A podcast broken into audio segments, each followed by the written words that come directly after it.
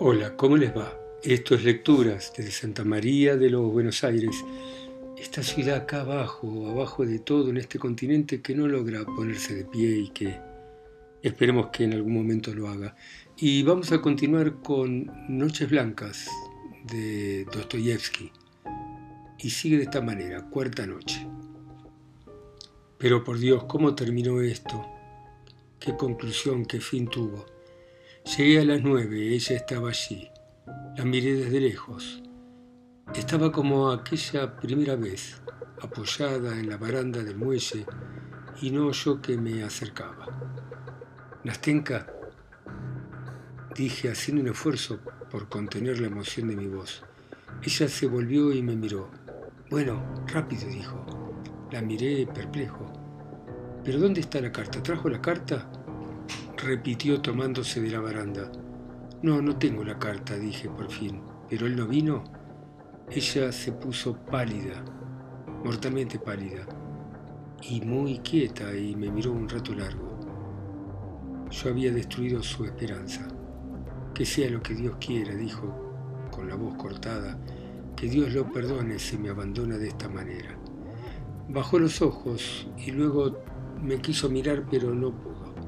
Durante unos minutos trató de dominar su emoción, pero de pronto me dio la espalda Puso los codos en la baranda del buelle y empezó a llorar. Basta, basta, empecé a decir, pero no tuve fuerza para continuar. Pero por otro lado, ¿qué podía decir? Pero qué cruel, qué inhumano es esto, empezó ella. Ni siquiera un renglón. Si al menos dijera que no me quiere, que no quiere saber nada conmigo, que no me necesita, pero eso de no ponerme aunque sea una línea en tres días, Qué fácil, qué fácil que es agraviar a otras personas, ofender así a una chica indefensa como yo, cuya única culpa ha sido quererlo, lo que sufrí estos tres días, Dios mío, cuando recuerdo que soy la que fue a verlo por primera vez, que me humillé delante de él, que lloré, que mendigué un poquito de amor, aunque sea, y después de eso, oiga, dijo volviendo hacia mí, sus hermosos ojos negros. Eso no puede ser, no puede ser así. Así no es, no es natural. Uno de nosotros dos, usted o yo, se equivocó. No habrá recibido la carta. Quizá esta es la hora en que aún todavía no sabe nada. ¿Cómo es posible? Piense, por favor, por amor de Dios, explíqueme, porque yo no lo puedo entender. ¿Cómo se puede comportar de manera tan grosera? ¿Cómo un hombre se puede comportar como Él se está comportando conmigo, ni siquiera una palabra, ni un renglón. Hasta la persona más pequeña del mundo se la trata con más compasión. ¿Es posible que haya oído algo? ¿Es posible que alguien le haya dicho algo de mí? Gritó, volviéndose hacia mí. ¿Y usted qué piensa? Mire, Nastenka, mañana voy a verlo de parte de usted si quiere. ¿Y qué? Y le pregunto todo y le cuento todo. ¿Y qué?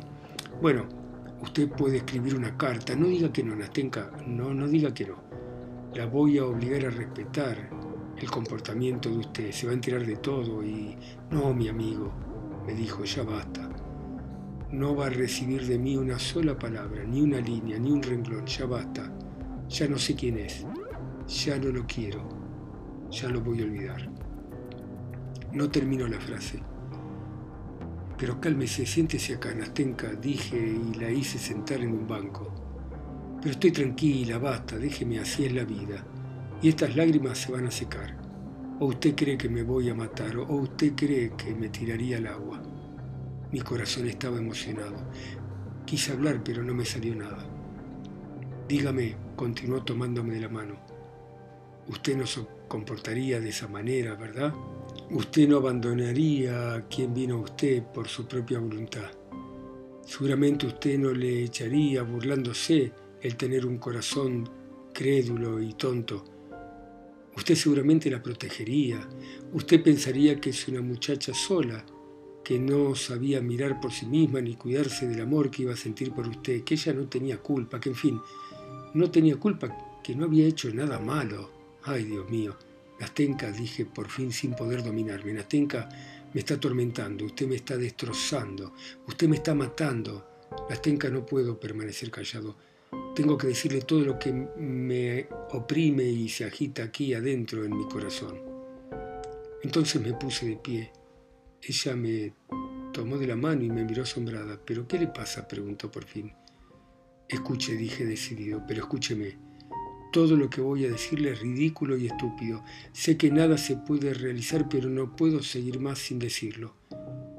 En nombre de lo que usted sufre, le ruego primero que me perdone. ¿Pero esto qué? preguntó, parando de llorar y mirándome fijo mientras sus ojos sorprendidos brillaban con curiosidad. ¿Qué le pasa? Es una quimera, lo sé, pero yo la quiero, Nastenka, eso es lo que pasa. Ahora sabe todo. Agregué lo dicho remachando con el brazo. Ahora verá usted si puede hablar conmigo como me hablaba hace un instante y si puede escuchar lo que le voy a contar. Bueno, ¿y qué me cortó Nastenka? ¿Qué hay de nuevo en eso? Yo ya sabía que usted me quería, aunque creía que me quería así, sin ninguna otra intención. Ay, Dios mío. Al principio sí, sencillamente, pero ahora... Ahora soy exactamente como usted cuando fue a verlo a él con el atillo de ropa, pero todavía peor, Nastenka porque entonces él no quería a nadie, mientras que ahora usted quiere a otro. ¿Qué dice usted? No lo entiendo. Pero dígame, ¿con qué fin? Es decir, no con qué fin, sino ¿por qué se pone usted así? Cielo, Dios mío, estoy diciendo tonterías, pero usted... Nastenka quedó desconcertada. Se le encendieron las mejillas y bajó la mirada. ¿Qué hacer, Nastenka? ¿Qué hacer? Soy culpable, abusé de... No, pero qué va, no, Nastenka. Conozco esto, lo siento, pero mi corazón me dice que tengo razón y que de ninguna manera la puedo a usted agraviar o injuriar. Yo era amigo de usted y, y lo sigo siendo. No ha cambiado nada de eso. Mire cómo estoy llorando, Nastenka. Mire mis lágrimas. No molestan a nadie, ya se van a secar. Pero siéntese, dijo, obligándome a sentar en el banco. Ay, Dios mío. No, Nastenka, no me quiero sentar. Yo ya no puedo seguir aquí más tiempo y usted no me va a ver más. Voy a decirlo todo y me voy a ir. Solo quiero decir que usted no hubiera sabido nunca cuánto la quiero. Yo hubiera guardado el secreto y no lo hubiera maltratado ni lo hubiera martirizado con mi egoísmo. Pero no pude aguantar más. Usted empezó a hablar de esto, usted misma tuvo la culpa, toda la culpa, y yo no. Usted no puede alejarme de su lado. Pero claro que no, no, señor. Yo no lo alejo de mi lado, dijo Nastenka, ocultando su confusión de la mejor manera que pudo. ¿Usted no me aleja? Bueno, entonces me voy yo, me voy, solo que antes le voy a contar todo, porque cuando usted hace un rato hablaba no podía quedarme quieto en mi lugar, cuando usted lloraba, cuando usted sufría, porque, lo voy a decir como es, Nastenka, porque usted es despreciada, porque su amor no es correspondido, yo sentía tanto amor por usted, tanto amor, y me daba tanta pena no poder ayudarla con ese amor que se me partía el corazón, y no pude estar en silencio y tuve que hablar. Nastenka, tuve que hablar. Sí, sí, hábleme así, hábleme así, dijo Nastenka con voz delicada. Quizá le parezca raro que se lo diga, pero hable, hable, ya le diré más tarde, ya le voy a contar todo. Pero usted me tiene lástima, Nastenka, solo lástima, usted es mi amiga, agua pasada, ¿no? Pero ahora que lo sabe todo, algo es algo. Muy bien, ahora todo estará bien, pero escuche. Cuando usted estaba ahí sentada llorando, yo pensé para adentro. Déjeme decir lo que pensé. Pensé, claro que esto es imposible. Pensé que usted, que usted, bueno, no sé cómo, bueno, por algún extraño motivo ya había dejado de querer a ese otro. Entonces y ya pensaba esto ayer y anteayer, Nastenka, entonces yo hubiera hecho de modo que, sin duda, que usted me hubiera tomado cariño, porque usted misma dijo, usted lo afirmó, que ya casi me quería. ¿Y ahora qué más? Bueno, esto es todo lo que le quería decir, solo queda por decir lo que pasaría si usted se encariñara conmigo nada más. Escúcheme, mi amiga, porque de todos modos es mi amiga, ¿no? Yo soy un hombre sencillo, pobre, una poca cosa, pero no importa. Estoy confuso, Nastenka. Solo sé que la querría de una manera, de una manera la querría que si usted siguiera queriendo a ese hombre, siguiera queriendo a ese desconocido, vería usted que mi amor no sería una carga. Usted solo notaría, sentiría cada rato que junto a usted latía un corazón honrado, un corazón que se quema vivo, que para usted, Ainastenka, ¿qué ha hecho usted conmigo? No llore, no quiero que llore, dijo Nastenka levantándose el banco. Vamos, levántese, vamos, venga conmigo, no llore, no llore. Siguió diciendo mientras me secaba las lágrimas con su pañuelo. Bueno, vamos, puede que le diga algo. Si, si ahora él me abandona, si me olvida, aunque yo todavía lo quiero, no me propongo engañarlo usted, pero escúcheme y contésteme. Si yo, por ejemplo, le tomara cariño a usted, es decir, si yo, ay, mi amigo, me doy plena cuenta de que lo estoy ofendiendo cuando me río de su amor, cuando lo elogiaba por no haberse enamorado de mí. ¿Cómo no me di cuenta de esto? Por Dios, ¿cómo no me di cuenta? ¿Cómo pude ser tan boba? Pero en fin, estoy decidida. Le voy a contar todo. Miren, Astenka sabe lo que voy a hacer, me voy a ir. Sí, me voy a ir, no, no hago más que torturarla. Ahora le remuerde la conciencia porque usted se rió de mí y no quiero, no, no quiero eso. Junto con la pena que siente yo, tengo la culpa, Nastenka, pero adiós. Espere, escúcheme. Es que no puede esperar. ¿Esperar qué? Yo lo quiero a él, pero va a pasar. Tiene que pasar. Es imposible que no pase. Está pasando ya, lo siento, quién sabe. Quizá termino hoy mismo porque lo odio, porque se rió de mí, porque mientras que usted llora acá conmigo, porque usted no me hubiera repudiado como él lo ha hecho, porque usted me quiere, él no me quiere, y en suma yo lo quiero a usted, sí, lo quiero, lo quiero como usted me quiere a mí, y a decir verdad, yo se lo dije antes, usted mismo lo yo, lo quiero porque usted es mejor que él, porque es más noble, porque la emoción de la muchacha era tan intensa que no terminó. Puso la cabeza en mi hombro, luego en mi pecho y empezó a llorar con amargura. Yo traté de consolarla, de convencerla, pero no paraba de llorar, solo me apretaba la mano y decía llorando, espere, espere que termino. Quiero decirle, no piense usted que estas lágrimas, esto es debilidad, espere, espere que pase. Y se serenó, se secó las lágrimas y seguimos caminando. Yo hubiera querido hablar, pero ella siguió diciéndome que esperase. Nos quedamos en silencio y al fin sacó fuerzas y empezó a hablar. Mire, empezó a decir con voz temblorosa, pero en la que empezó a vibrar algo que entró en mi espíritu y lo llenó de alegría. No me crea usted liviana, no piense que cambio y olvido rápido y ligeramente. Lo quise él un año entero y juro que nunca, nunca le falté ni con el pensamiento siquiera, y él despreció esto. Y se rió de mí. ¿Qué le va a hacer? Me agravió, me lastimó el corazón. No, no lo quiero, porque solo puedo querer lo que es generoso, lo que me comprende, lo que es noble, porque yo soy así y él no es digno de mí. Bueno, ¿qué se le va a hacer?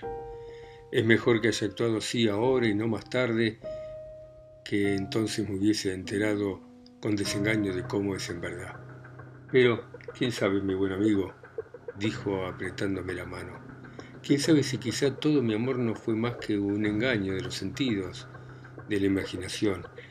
Quién sabe si no comenzó como una travesura, como algo de chiquilín, por estar vigilado por mi abuela. Quizá debiera amar a otra persona y no a él, no a un hombre como él, sino a otro. Pero dejemos esto así.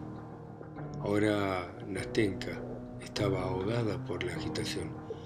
Solo quiero decirle, sí, le quiero decir que a pesar de que lo quiero, no, de que, lo quería, sí, a pesar de eso, si siente usted que su amor es tan grande que puede con el tiempo reemplazar al que había en mi corazón, si en verdad no me quiere dejar sola, sin esperanza, sin consuelo, y si promete que me va a amar como ahora me ama, en ese caso le voy a jurar gratitud y que mi amor acabará siendo suyo. ¿Me tomará la mano ahora? Nastenka, grité ahogado entre sollozos. Nastenka. Bueno, basta, basta, basta, basta de veras. Dijo y haciendo un esfuerzo por tratar de estar en calma. Ya está todo dicho, ¿verdad? ¿No es así? Ahora usted es feliz y yo soy feliz. No hablemos más del asunto. Espere, no me apure. Hable de otra cosa, por favor. Pero sí, Nastenka, con eso basta, ahora soy feliz. Bueno, bueno, hablemos de otra cosa, a ver, hablemos de otra cosa. Sí, claro, estoy dispuesto. No sabíamos qué decir, llorábamos, reíamos, decíamos palabras sin ton ni son, Caminábamos por la vereda y de pronto volvíamos y cruzábamos la calle y luego nos parábamos y volvíamos al muelle. Parecíamos nenes. Ahora vivo solo en Astenca, decía yo, pero mañana, ya saben, Astenca, usted sabe que soy pobre. En total no tengo más de 1.300 rublos, pero ¿qué importa eso? Claro que no. Además mi abuela tiene una pensión y no va a ser una carga. Tenemos que llevarnos a mi abuela. Desde luego que hay que llevarla. Ahora también está Matriona. Ah, sí. Y nosotros tenemos a Fiocla. Matriona es buena, pero tiene un defecto, es que no tiene imaginación, la tenca.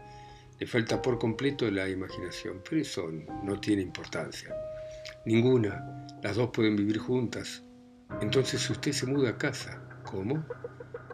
¿A casa de ustedes? Bien, bien, estoy dispuesto. Sí, como inquilino. Ya le he dicho que tenemos un desván en lo alto de la casa y el desván está vacío.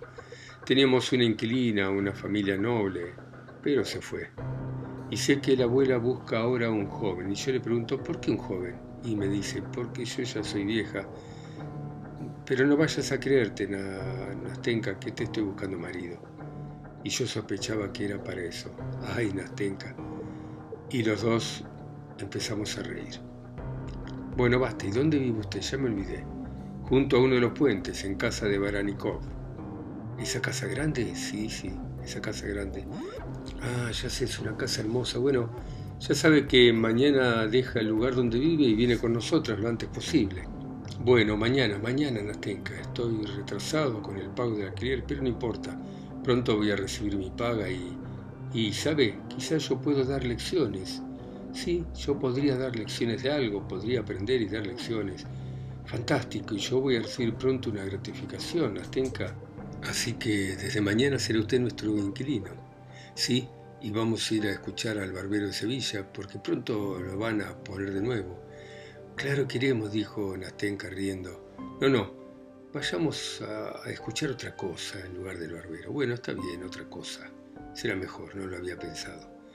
Y así hablando, íbamos y veníamos como gente que camina en la oscuridad, aturdidos, a veces parábamos y a veces charlábamos un rato largo en el mismo lugar y, volvíamos a ir y venir y vaya a saber hasta dónde íbamos y después vuelta a reír y a llorar y de pronto Nastenka decidió volver a casa. Yo no me atreví a retenerla y la quise acompañar hasta la puerta. Comenzamos a volver y a los 15 minutos estábamos de nuevo en nuestro banco del muelle. Suspiró y alguna lágrima volvió a aparecer en sus ojos.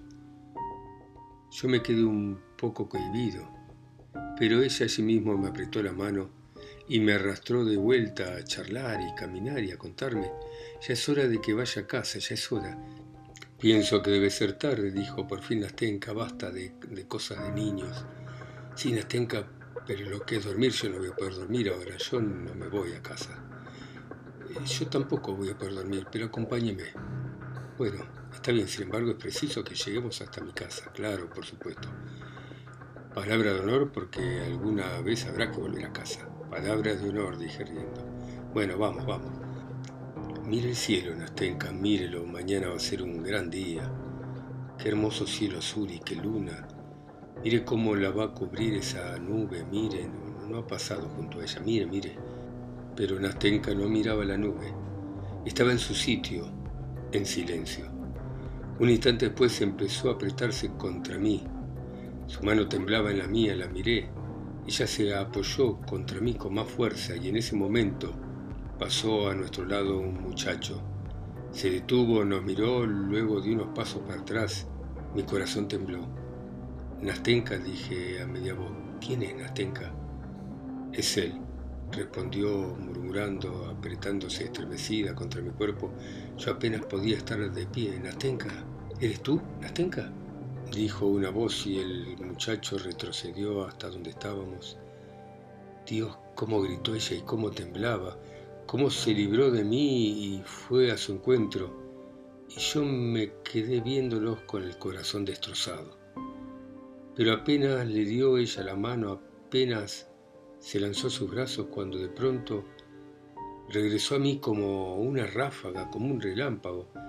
y antes de que me diera cuenta me rodeó el cuello con los brazos y me besó con fuerza, con ardor, y luego sin decirme nada corrió otra vez a él, lo tomó de la mano y se lo llevó, y yo me quedé un largo rato parado mirándolos hasta que por fin no los vi más.